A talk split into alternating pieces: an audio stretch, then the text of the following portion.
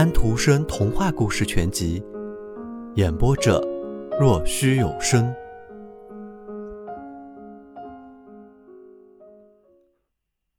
十五，结局。三个快乐的人到达维尔纳夫，吃罢饭，天还未晚。磨坊主坐在躺椅上抽着烟斗，打了一小个盹。两个年轻的新人挽着胳膊走出城去。沿着矮丛覆盖的山下的车道，沿着蓝色的深湖走着。阴晦的西雍把自己的灰墙和沉重的塔影投到清澈的湖面上。那个长着三棵金合欢树的小岛显得越发近了，它就像一束花似的插在湖上。巴贝特说道：“那边一定很美。”他又有了很大的兴趣，想到那边去。这个愿望马上可以得到满足。岸边停着一条船，拴船的缆绳很容易解开。他们没有看到允许使用它的主人，于是他们毫不犹豫便上了船。鲁迪当然是会划船的。船桨像鱼翅一样击打着那很顺从人意的水，它顺从你，却又十分坚强。它像一片能负重的背脊。却又有一张能吞物的大口，一副十分柔和温情的笑口，然而却又凶狠残忍，可以摧毁一切。船身后面拖着泡沫余痕，没有多久，船便把两人载到小岛。他们上了岸，这里小的只够两人跳个舞。鲁迪带着巴贝特悬着跳了两三转，接着。他们便坐到了金合欢树的垂枝下面的木凳上，两人对望着，手牵着手，周围一切在落日的余晖中闪亮，云山林显出一种紫色，就像是花儿盛开的石楠。树木稀疏的地方，山石突兀，传出一道闪光，就好像山石是透明似的。天上的云红得像炽热的火一般。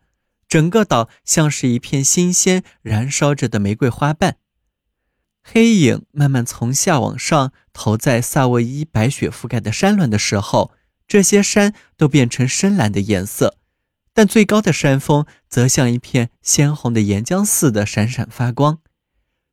这一瞬间再现了当初这些山火热地从大地的腹中冲出、尚未熄灭时的生长情景。比这种阿尔卑斯山的辉煌更加美丽的景色，鲁迪和巴贝特从来没有见过。被雪覆盖的天中之尺的光辉，就像天边的平线上的一轮满月。两人感叹道：“真是美极了，真是幸福极了。大地给我的馈赠不会再多了。”鲁迪说道：“像这样的一个晚上，简直就概括了一生。”我多次感觉到我现在感觉的这种幸福，我常常想，即便现在一切都结束了，我这一生还是十分幸福的。这个世界是多么美好啊！一天结束了，但新的一天又开始了。我以为新的一天是更加美好。上帝是无限的仁慈的，巴贝特。巴贝特说道。我，多么幸福呀！鲁迪高声叹道：“大地馈赠给我的不会再多了。”萨沃伊山的晚钟，瑞士的山的晚钟在响，披着金色光辉的汝拉山在西边屹立着。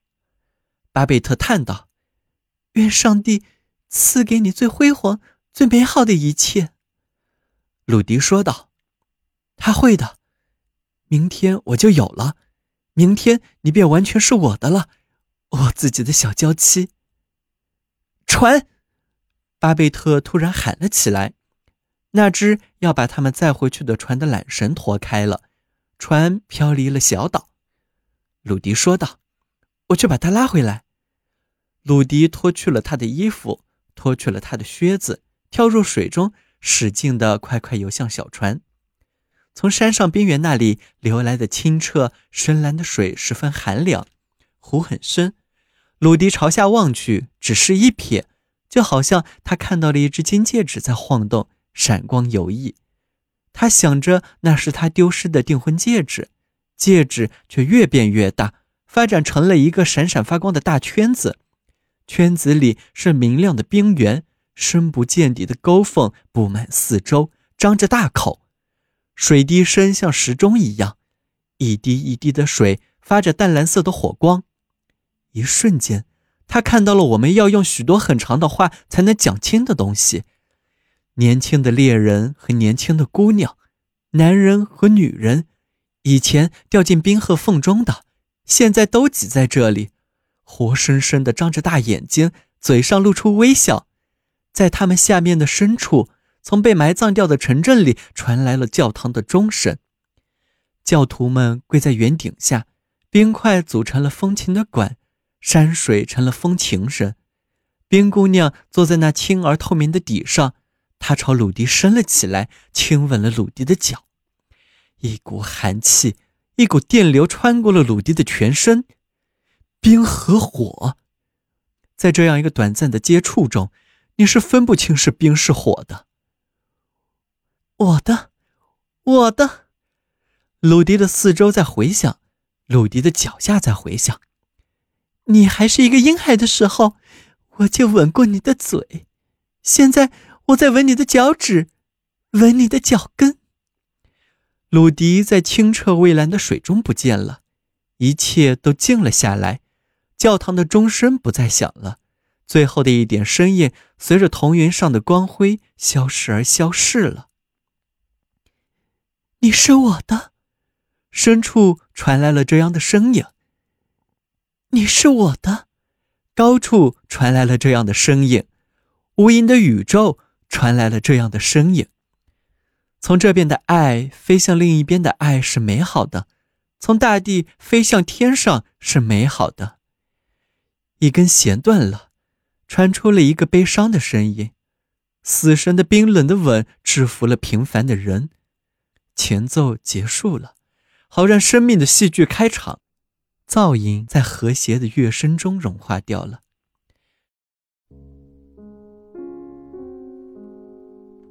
小朋友们，今天的故事已经讲完了，请闭上你们的眼睛吧，晚安。